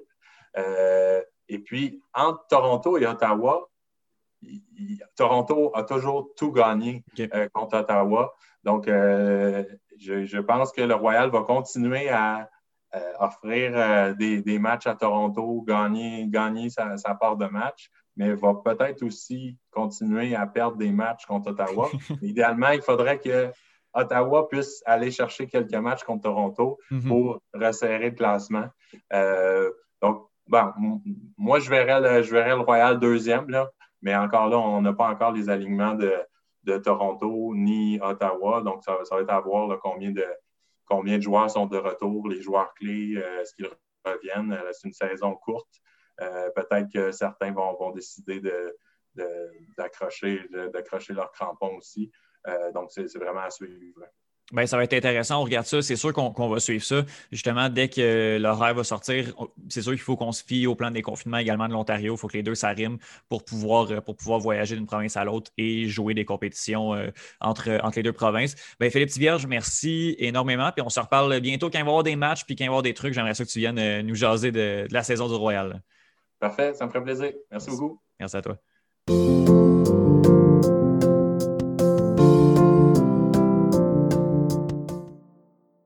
Alors là, pour une première à d'un bout à l'autre, euh, dans une chronique seule, je suis avec Daphné Chamberlain. Euh, sauf, que là, Daphné, présentement, est dans sa voiture, euh, en route vers la Gaspésie. Elle a réussi à trouver une place avec un peu de Wi-Fi sur une halte routière. Salut Daphné, comment ça va? Écoute, ça va super bien, Étienne. J'espère que tu vas bien. Euh, toi aussi, euh, chez vous, dans le confort de ton salon. moi, je suis, moi, je suis très confortable. Moi, j'ai mon micro, je suis assis, j'ai mon bureau. Toi, tu as ton téléphone sur le, le, volant. Euh, t'es, es où exactement? Là, je te l'ai pas demandé, mais tu es à peu près où sur la carte là, du Québec? J'ai dépassé Captcha. J'ai dépassé Captcha. Je suis présentement devant un métro avec le Wi-Fi du métro. Ça a été compliqué. Mes problèmes de réseau sont maintenant réglés. J'espère que ça va bien se dérouler je m'excuse d'avance, il y a eu un bug Internet durant l'enregistrement. J'espère vraiment que non. Il n'y a pas de problème, c'est vraiment, j'adore ça. Tu t'en vas où exactement euh, en Gaspésie? À Gaspé? Ou... Euh? Euh, oui, Cap, ben, Cap c'est un petit peu plus loin que Gaspé. OK. Fait il y a quand même un bon bout de la, du, euh, du, chemin qui a été fait. Là. Quand même bien passé ah, oui, Capture, on est en business. Là. Ah non, on est, en, business. On arrive ce soir. Là. OK, parfait. Euh, donc, ben, merci, bienvenue, euh, bienvenue d'être ici. Ben, bienvenue et merci d'être ici. Voilà. tu viens de nous parler d'un sport qui est vraiment pas connu. c'est ça que tu vas venir faire. Tu vas venir nous parler de discipline, de, de, de, justement, de sport de, de très, très petite niche. Et là, tu parles du pentathlon moderne. Moi, je me suis zéro informé là-dessus pour justement euh, tout apprendre de ce sport avec toi. Peux-tu nous faire un résumé un peu de cette discipline-là brièvement? Tout à fait. C'est très spécial comme sport, tu vas voir, euh, Étienne. Mais en fait, ça a été créé spécifiquement, spécifiquement pour les Jeux olympiques de base. La première fois que c'est apparu, c'est en 1912 à Stockholm. Et après ça, le, sport de, de pentathlon moderne a été présent à chaque édition d'été des Jeux olympiques mais on n'entend vraiment pas beaucoup parler de ce sport-là. Euh, c'est une épreuve sportive qui comprend cinq disciplines, d'où le nom euh, pentathlon. Hein, hmm. Bon. Et ça, se déroule donc dans l'ordre qui suit. Donc, l'escrime en premier, la natation, l'équitation, le tir au pistolet laser et la course à pied. Toutes ces épreuves-là se déroulent la même journée. c'est ce qui est quand même impressionnant dedans. Donc, c'est ça, Ce qui est impressionnant, c'est que ça se déroule tous la même journée, chaque épreuve. Alors, euh, les, compétiteurs doivent avoir toute une, force physique pour faire ça, tout un cardio et vraiment être euh, bien entraînés et être polyvalents surtout. Euh, ils accumulent des points donc à chaque épreuve en fonction de comment ils performent. Ils vont être avantagés à la fin, à, la dernière épreuve, donc selon les points qu'ils auront gagnés. ça commence avec, avec l'escrime, justement, mm-hmm. qui se déroule en deux parties différentes. Donc, déjà là, c'est spécial euh, déjà de diviser une épreuve comme ça en deux. Vous allez voir, c'est spécial tout le long. Hein? Faut pas mhm. penser que l'escrime normal, c'est comme ça. C'est pas comme ça. oui, parce que euh, les concurrents, déjà, s'affrontent tous, tous entre eux, un à un. Donc, un assaut d'une minute à l'épée. Donc, en, en, temps normal, à l'escrime, on a trois, trois armes, donc le fleuret, le sabre et l'épée. Là, c'est seulement à l'épée. Et euh, le premier qui touche l'autre, donc dans le une minute allouée, gagne. Si jamais il n'y a pas de touche après, après cette minute-là, on donne une défaite à, aux deux concurrents. Les deux concurrents sont considérés comme une défaite. Si jamais les deux concurrents se touchent en même temps, là, on recommence l'assaut jusqu'à ce qu'il y en ait un des deux qui remporte. Mais euh, c'est ça, la question pour ça qu'on peut se demander, c'est comment on fait pour faire des points avec ça? Mhm. Ben oui. C'est très spécial, euh, les, le système de pointage au pentathlon moderne. Donc, je dirais que les trois premières épreuves, le système de pointage se ressemble quand même vous allez voir, vous allez comprendre quand je vais l'expliquer. Mais euh, en gros, on fixe un, résultat de base. OK? On, fixe un résultat qui équivaut à un nombre de points précis. Et là, en fonction de comment le compétiteur va performer mieux ou moins bien que ce, que ce résultat fixe-là, il va gagner ou bien plus ou moins de points que le, que le pourcentage de points qui est fixé. Je vais donner un exemple pour que ce soit un peu plus précis, là, pour que ce soit un peu plus clair. Dans le cas de l'escrime, un compétiteur qui gagne 70% lors de la première ronde, qui gagne 70% de ses combats, va avoir 250 points. Donc là, chaque victoire qui va faire augmenter en, haut de 250, euh, eh de 70 des, euh, des victoires, ça va lui apporter plus de points que 250. Et si jamais il fait moins de victoires que 70 des points, euh, que 70 de, de, contre, de qui il combat, eh mhm. bien, ça va valoir moins que 250 points. Donc, ça va être à peu près ça. Donc, euh, c'est ça. On s'entend que le nombre de victoires nécessaires pour, pour euh, égaler aux 70% ça va dépendre de combien il y a de compétiteurs. Plus il y a de compétiteurs, plus ça va prendre de victoires mhm. avant d'arriver à ce pourcentage-là. Donc, c'est ça. Ça, c'est pour la première ronde seulement. Et euh, après ça, on arrive à la deuxième ronde. Parce que la première ronde se déroule la veille de toutes les autres compétition, de toutes les autres courses. Donc, c'est la seule épreuve qui ne va pas se dérouler dans la même, euh, la même journée euh, très intensive. Mm-hmm. On arrive. Oui? Non, non, mais c'est ça. ça, c'est la première épreuve de l'escrime. Il y en a deux, deux parties d'escrime. La première se joue la veille, puis après ça, on embarque sur la grosse journée, c'est ça? C'est exactement ça. Donc, la ronde de bonus, que ça s'appelle, la première épreuve dans la journée de l'escrime, dans la vraie journée. ça, ça, en fait, les, les, comment ça va se dérouler, c'est en fonction des résultats de la veille. Donc, les deux moins bons compétiteurs, ceux qui auront moins bien performé, vont combattre entre eux et le gagnant va affronter la personne juste en haut d'eux dans les résultats, ainsi de suite jusqu'à faire que tout le monde est passé. Donc, ça, c'est. Et chaque, victoire égale à un point de pentathlon. Donc, les gens accumulent comme ça leurs points. Mhm. Donc, à date, Étienne, je te parle. À date, ça va. À date, là, je prends des notes, fait que je m'assure que tout est. Euh, que, je comprends tout. Fait que ça, c'est seulement pour l'escrime. Il y a quatre autres compétitions après, c'est ça? Oui, oui, c'est ça. Là, après ça, on enchaîne avec la natation. Mhm. Encore là, il faut, être en forme parce que la pause n'est pas grande, mais c'est un 200 mètres de nage libre. Les nageurs vont encore une fois être classés après leur, temps, donc ils vont avoir des points selon leur temps. On revient au même concept de, de pointage. Donc, le brain qui est établi, le temps de base, c'est 2 mhm. minutes 30. Donc, pour faire le 200 mètres de, le 200 mètres de nage, le temps de base, c'est 2 minutes 30. Et là, chaque demi-seconde de, de, plus ou de moins va équivaloir à un point de pentathlon. Donc, les gens vont faire le, 2 minutes 30, ça équivaut à 250 points. Et donc là, ils vont perdre un, à chaque demi-seconde de plus ou de moins que le 2 minutes 30, ils vont perdre un point sur les 250. Donc, ça revient un peu qu'on avait avec, avec mm-hmm. Après ça, on a l'équitation, un autre, euh, un autre, un autre sport complet qui n'a aucun rapport avec les deux premiers. Ben Je tiens à, apprécier. C'est ça qui est spécial avec le pentathlon, c'est que les sports n'ont pas vraiment de lien entre eux. Hein. Ça mm-hmm. prend des qualités très, très, très variées. Mais donc, l'équitation, c'est du saut d'obstacle. Encore une fois, je tiens à, préciser que l'équitation aux Olympiques, normalement, ne se réduit pas du tout au saut d'obstacle. Hein. Il y a d'autres disciplines, mais là, au pentathlon, c'est le saut d'obstacle qui est mis de l'avant. Donc, c'est un parcours de saut de 400 à 450 mètres, donc tout dépendamment des, des courses. Mais ça va être sur 12 obstacles et il y a un temps limite qui va être défini en fonction de la longueur du parcours. Donc, les cavaliers vont être associés à un cheval au tirage au sort. Oh boy. Ça, c'est spécial. Fait que c'est pas que leur cheval, leur chevaux, c'est vraiment n'importe quel.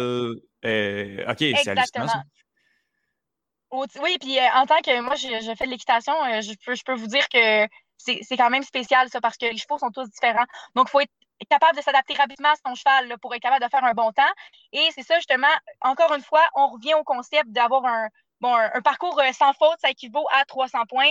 Chaque faute, une faute, c'est une barre qui tombe, ça enlève 7 points. Et si jamais on dépasse le temps qui est alloué en fonction de, la durée du parcours, on va perdre ou on va gagner, ben, on, va perdre un point si jamais on, se met à, à, perdre des, ben, à dépasser le temps. Mhm, on arrive à la dernière, l'épreuve finale, qui est l'épreuve combinée, parce que les deux dernières épreuves sont combinées. Ça, c'est euh, l'épreuve de course à pied et le tir au pistolet. Encore une fois, deux choses qui n'ont aucun lien. Encore, est-ce que tu, me tout va bien, Étienne? Moi, ça va. J'ai saisi, le tout, tout va bien. Mais je trouve que le combiné course-tir, ça ressemble un peu au biathlon. Je me dis que. C'est vraiment. C'est ça. Hein? C'est vraiment euh, le même concept. Je, je, peux vous dire en fait que ça a été euh, mis ensemble en 2008, ça. C'est pas très ancien que c'est ensemble. Il y a eu beaucoup de changements au pentathlon. Hein. Avant, les épreuves euh, n'étaient pas dans le même ordre forcément. le tir n'était pas avec, avec la course. Mais là, ça a été mis ensemble. Déjà, hein, c'est quand même beaucoup, beaucoup de disciplines. Donc, autant combiner ça, combiner les deux dernières ensemble. Ce qui se passe, c'est que le départ à la course se fait par intervalle en fonction des points, des points de pentathlon que tu as, gagnés aux autres disciplines d'avant. OK? Donc là, le premier compétiteur va partir, euh, ben, il, part en, il, part en, premier, celui qui est le premier en liste.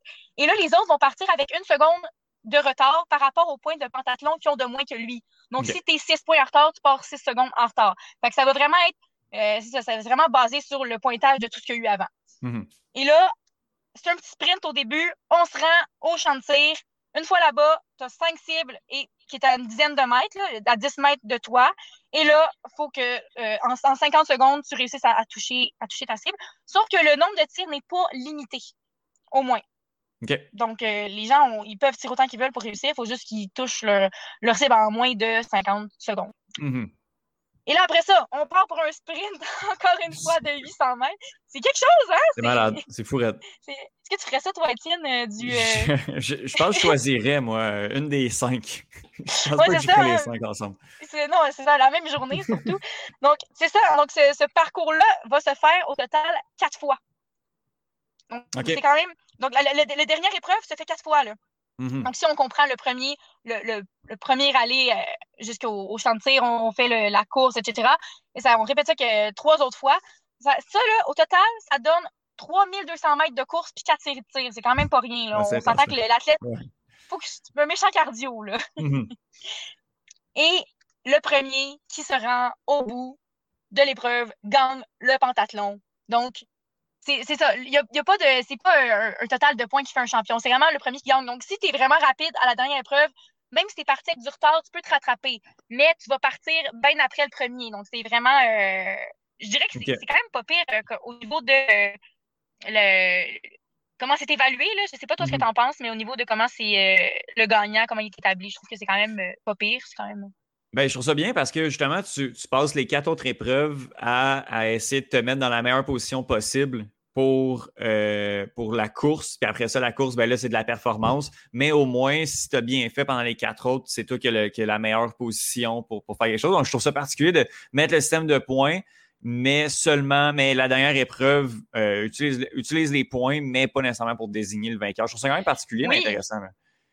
Ce qui est intéressant, c'est que les épreuves ne sont pas faites comme aux, Jeux olympiques normaux parce que euh, ce qu'on met en valeur vraiment, c'est la polyvalence des athlètes par exemple, en équitation, si on prend une épreuve d'équitation euh, de façon, ceux qui font ça uniquement l'équitation, ils sautent beaucoup plus haut. Là, on a mhm. des épreuves qui sont à 90 cm de hauteur jusqu'à 1 m 10.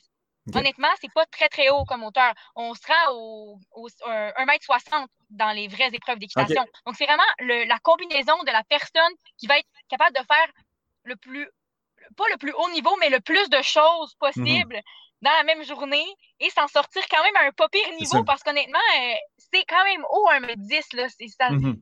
Pour vrai, je les trouve bons, ceux qui font ça. Parce que, mettons, c'est à peu près la hauteur de saut que moi je fais. Mais ça fait 15 ans que je fais de l'équitation. Puis là, eux autres, il faut qu'ils fassent ça en plus de l'escrime, en plus du tir, en plus de la course, en plus de la natation. Donc, c'est vraiment. Euh, moi, je trouve que c'est très, très impressionnant euh, de, de, voir que certaines personnes sont capables de faire ça. Ben D'ailleurs, à Tokyo, hein, on est bientôt. Non, non, mais je disais qu'il faut que tu sois. Il faut, faut, avoir des, spécialistes en étant généraliste parce que faut que tu sois spécialiste, mais tu ne peux pas passer ton, ton entraînement complet. Tu sais, je veux dire, quelqu'un qui fait de l'escrime dans le pentathlon moderne va clairement se faire battre contre quelqu'un qui fait de l'escrime aux Olympiques. Tu, sais, tu comprends ce que je veux dire? Dans le sens que il faut que tu maîtrises, mais il faut que tu aies une connaissance générale quand même. C'est que ce ne sont pas les meilleurs de dans, dans rien, mais sont polyvalents. C'est les plus polyvalents. Mais, mais c'est ça, c'est vraiment, c'est toute, une, toute une discipline, ça, le, pentathlon. Et mm-hmm. euh, justement, à Tokyo, cette année, en 2021, ça va, être, ça va avoir lieu comme, comme, la comme le veut la tradition depuis 1912. Mm-hmm. Donc, euh, pour informer ceux, si jamais il y en a qui ça les intéresse de peut-être s'informer. Je vous garantis pas que ça va passer à la télévision, hein, parce que moi, à date, je n'ai jamais vu ça à la télévision. Moi, ça doit être costaud quand même à, regarder là, euh, dessus oui, tout ça. Mais... Oui. Mais maintenant, avec Internet, on doit avoir des, des streams ou des. Euh, probablement, les, les, droits télé qui doivent diffuser ça quand même sur Internet ou quelque chose comme ça. Mais pour ceux que ça intéresse, ça va être du 5 au 7 août. Ça équivaut au du 13e au 15e jour des Jeux Olympiques. Donc, il va y avoir une épreuve des femmes et une épreuve des hommes, donc séparément mm-hmm. quand même. Mais, euh, mais c'est ça, je trouve ça fascinant parce que ça a été bâti pour les Olympiques, ce sport-là, mais on n'en entend pas parler. C'est ça. C'est ben, tu sais, j'avais aucune idée c'était euh, mais c'était quoi? C'est un sport qui au final on connaît tous dans le sens où toutes les disciplines on les connaît, mais euh, qui mis ensemble font une espèce de mix quand même particulier, un peu étrange, mais qui doit être quand même intéressant à suivre les disciplines ont été très modifiées, par exemple, parce que si je reviens à l'équitation, encore là, c'est la discipline que je connais le mieux. Euh, aux Olympiques, on tire pas, on fait pas un tirage au sort, là, 20 minutes d'avance avec le cheval. L'Olympien s'en va aux Olympiques avec son propre cheval, euh, qu'il connaît depuis un an et qu'il hmm. monte régulièrement et il, sait comment euh, prendre avantage sur le parcours grâce à ce cheval-là. Donc, c'est très, même dans les, dans les disciplines entre elles, on, sort vraiment de l'ordinaire. C'est pas évalué de la même façon que normalement. Juste avec le système de pointage, comme vous avez pu le, comprendre, c'est plutôt. Euh, on s'entend que c'est plutôt différent de ce qu'on voit dans les autres sports. Mm-hmm. Euh, d'ailleurs, euh, j'ai des petits, j'ai des petits faits historiques intéressants par rapport à l'évolution. Ben oui. donc, déjà, les femmes n'étaient pas aux Olympiques en pentathlon moderne avant les Olympiques de Sydney en 2000. Eh ça fait pas si longtemps que ça je trouve ça dommage, par exemple. Ça fait quand mm-hmm. même, euh, c'est quand même récent, hein. ça fait quand même juste 21 ans de ça. Donc, je trouve que c'est quand même dommage de se dire que ça a pris autant de temps avant que les femmes aient, le droit d'avoir ce sport-là. Mm-hmm. Ça avait été refusé en 1996. il y avait eu une tentative de les inclure et ça a été refusé. Donc, euh, maintenant, elles sont présentes et elles performent plutôt bien. Sinon, aussi, euh, tantôt, je parlais du côté sensationnel avec le, le pantalon parce que c'est toute la même, toute la même journée, hein, les épreuves. Ça, ce n'était pas comme ça avant. OK. Avant, c'était sur quatre jours différents. Ah. Ouais. Mais effectivement, on aime, on aime le côté sensationnel. On, aime ça quand, quand c'est. Exactement. Donc, c'est pour cette raison-là qu'on s'est dit bon, pourquoi, pourquoi pas euh, faire ça euh, sur, une seule journée? C'est exactement tout, en, tout ensemble. On va, on va faire ça compliqué. Hein? Pourquoi c'est trop facile? exactement. Et sinon, le tir au laser, ce n'était pas au laser avant. Avant 2010, c'était au plomb. Donc, un petit changement qu'il y a eu euh, à ce niveau-là aussi. Donc, le tir au laser seulement depuis 2010. OK. Puis, euh, euh, comme je disais, les femmes hein, sont, sont présentes et sont plutôt, plutôt bonnes au pentathlon. Donc, on a déjà, comme au Canada, quand même certaines athlètes qui, qui performent. On a, mm de dire son nom comme il faut. Elle s'appelle Shona Biddulph de Saskatoon. Et c'est une quadruple championne de l'Alberta et double championne nationale, euh, dont les championnats canadiens de 2019. Elle a aussi participé au championnat euh, panaméricain de Lima en 2019, qui était justement une qualification pour les, Jeux de Tokyo. Alors, on a, on a ici une bonne compétitrice. Donc, on a mm-hmm. quand même des athlètes qui font, euh, qui font ce sport-là au Canada, même si on n'en entend pas parler. Mm-hmm. On a aussi Kelly Fitzsimmons, Calgary, donc encore une fois, de l'Alberta, a participé à plusieurs Coupes du Monde et des championnats, du monde. Elle a été médaillée de bronze au championnat du monde dans la discipline de triathlon, de pentathlon moderne. Elle a gagné le bronze aussi au championnat panaméricain, donc par équipe, en 2017. Alors, c'est quand même, on a un beau, on a un beau classement pour, pour les femmes déjà, même si on les a, on les a tassées longtemps de cette discipline-là. Mm-hmm. Et les hommes, on a quand même euh, Garnett Stevens qui a débuté sa carrière internationale en 2015. Il s'était qualifié pour les Panaméricains de Toronto en 2015 et il a fini à la 13e place. Alors, c'est juste, euh, c'est drôle parce que j'ai dû chercher quand même longtemps pour trouver les résultats des, euh, compétiteurs hmm. parce que c'est tellement pas connu. oui, oui. Donc, donc j'espère que je t'ai bien informé avec ça. vraiment, c'est un sport qui mérite d'être plus connu d'après moi. Je trouve que c'est plutôt. Euh, c'est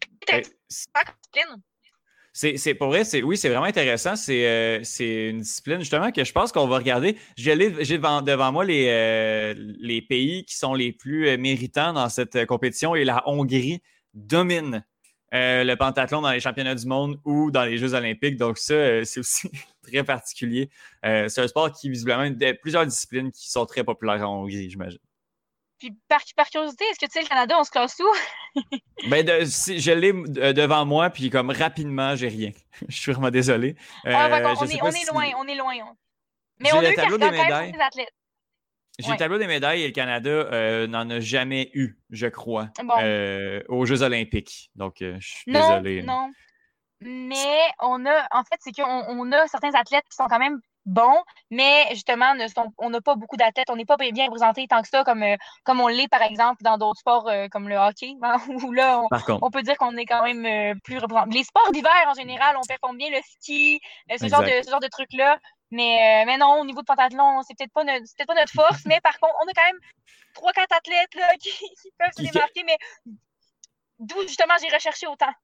Oui, c'est ça. Ben, bravo. Merci, Daphné. Écoute, on, euh, dirait que le, Wi-Fi est en train de nous lâcher de plus en plus. Donc, euh, je te remercie énormément d'avoir pris le temps de, t'arrêter euh, sur la route près de Capcha pour venir nous, nous jaser du pentathlon moderne. Je te souhaite de passer une belle fin de journée, un beau reste de voyage. Texte-moi quand t'arrives, juste pour, pour être sûr. Fais-nous fais -nous ben oui.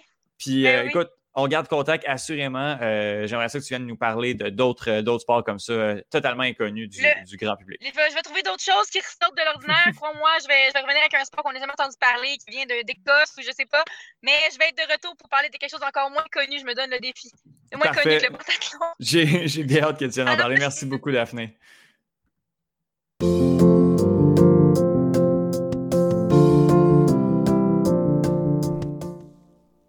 Je remercie Daphné. C'est rare que je fais du montage dans les chroniques, mais là, je pense que cette fois-ci, j'ai pas, j'ai pas eu le choix. J'adore Daphné. Euh, on vraiment, vraiment gentil de, faire ça de euh, sa voiture avec. Le, contexte était vraiment pas idéal, mais elle a accepté de le faire. Elle l'a fait. Je la remercie. Je fais pas beaucoup de montage. J'en ai fait là parce que j'avais pas vraiment le choix. Il y a eu deux, trois moments où est-ce qu'on s'est complètement perdu. Mais bon, euh, je pense que l'essentiel euh, de, de, ce qu'il y avait à comprendre a été euh, compris, même si, oui, le Wi-Fi a pris une coupe de, un bon coup de cardio vers la fin. Là, c'était vraiment de plus en plus ardu. Mais bon, on a réussi euh, avec Daphné, que vous pouvez écouter. Là, en fait, la semaine passée, on a fait la grosse plug, mais vous pouvez aller écouter à tout à l'heure le podcast qui est sorti cette semaine, qui va sortir à chaque, euh, chaque début de mois, en fait. Je vous invite à aller écouter euh, ce podcast-là avec Johan Cheyenne et Thomas également dans le projet. Sinon, je remercie Philippe Tivierge. Philippe Tivierge, là, je ne l'ai pas dit pendant la chronique, mais euh, si vous voulez avoir des informations sur le Ultimate canadien, sur les compétitions, sur qu'est-ce qui se passe avec le Royal, c'est le compte Twitter à suivre. Donc Philippe Tivierge, je n'ai pas exactement le, nom devant moi, le nom de son compte, mais pour vrai, c'est la référence francophone en Ultimate euh, montréalais, québécois canadien. C'est lui qu'il faut, qu'il faut suivre absolument. Un excellent analyste, connaît très très bien l'équipe également. Donc euh, j'espère qu'il va revenir souvent à l'émission justement pendant la saison pour nous parler de, du Royal puis de qu'est-ce qui se passe dans l'actualité du Ultimate canadien. Sinon, euh, je remercie Benoît Dosset. Benoît qui est de l'Euro, euh, du projet Euro, Euro les Trois Lions X, le Club École, ou le Club École, ouais, c'est plus le Club École fois les Trois Lions, le partenariat. donc Benoît y est. Je le remercie également d'être là. Grande connaissance du soccer européen. Je suis vraiment content qu'il fasse partie du projet. Et ben, je remercie mon acolyte euh, hebdomadaire, euh, Johan Carrière. Comme je disais en début d'émission, quand je suis mal pris, euh, j'envoie un message à Johan. Puis, il me trouve une idée, il me trouve une chronique, on fait ça, on enregistre, ça se passe super bien. Johan, qui est un des, des piliers du Club École, est un membre fondateur, travaille énormément fort pour mener, pour, en fait utiliser ce projet-là et le mener et, et le faire exploser à son plus grand potentiel. Euh, Johan est un atout incroyable au, club école, je le dis, euh, parce que des fois, on ne le dit pas assez. Ce gars-là travaille énormément fort, puis même moi, avec mon nouvel emploi, des fois, j'ai pas la chance, j'ai pas le temps de m'impliquer autant que, je m'impliquais il y a déjà un an, il y a déjà quelques mois. Euh, Johan est toujours là, c'est un pilier. Je le remercie pour tout le travail qu'il fait, je le remercie pour ses, ses nombreuses participations d'un bout à l'autre. A été euh, fidèle, a tout le temps été là quand j'ai eu besoin de lui, m'a jamais fait faux bon. Euh, donc, Johan, c'était mon petit honneur que je te fais. Je sais que tu écoutes. et voilà, merci pour tout, mon fidèle acolyte. La semaine prochaine, on va faire un retour sur le CF Montréal. Cette semaine, on ne l'a pas fait, mais euh, l'équipe est déjà, euh, est déjà en pause. Euh, donc, on va faire un bilan du premier moment, de, en fait, de, la première partie de la saison, alors que l'équipe va pouvoir revenir à Montréal, se reposer avant de repartir aux, États-Unis, parce que ben, l'équipe ne pourra pas jouer à Montréal. Et le problème n'est pas de ne pas pouvoir disputer des matchs à Montréal. Le problème est de ne pas pouvoir accueillir les équipes américaines à Montréal. Ce serait vraiment compliqué avec les enjeux de, euh, quarantaine, les enjeux de, traverser les, douanes et tout. Donc, euh, malheureusement, euh, le CF Montréal va devoir retourner aux États-Unis pour, pour jouer une autre partie de sa saison. On va parler de ça. Il y a également Justine qui va revenir nous parler de l'escalade. Puis, tout, en fait, tout ça et bien plus encore dans le prochain épisode du podcast d'un bout à l'autre. Je m'appelais Étienne Boutillier. J'adore faire cette émission. J'adore ce podcast. Un petit peu plus court qu'à l'habitude, mais on se plaindra pas si on est en dessous de la barre des 1h30. Merci beaucoup. Je souhaite de passer une très belle semaine. Ciao.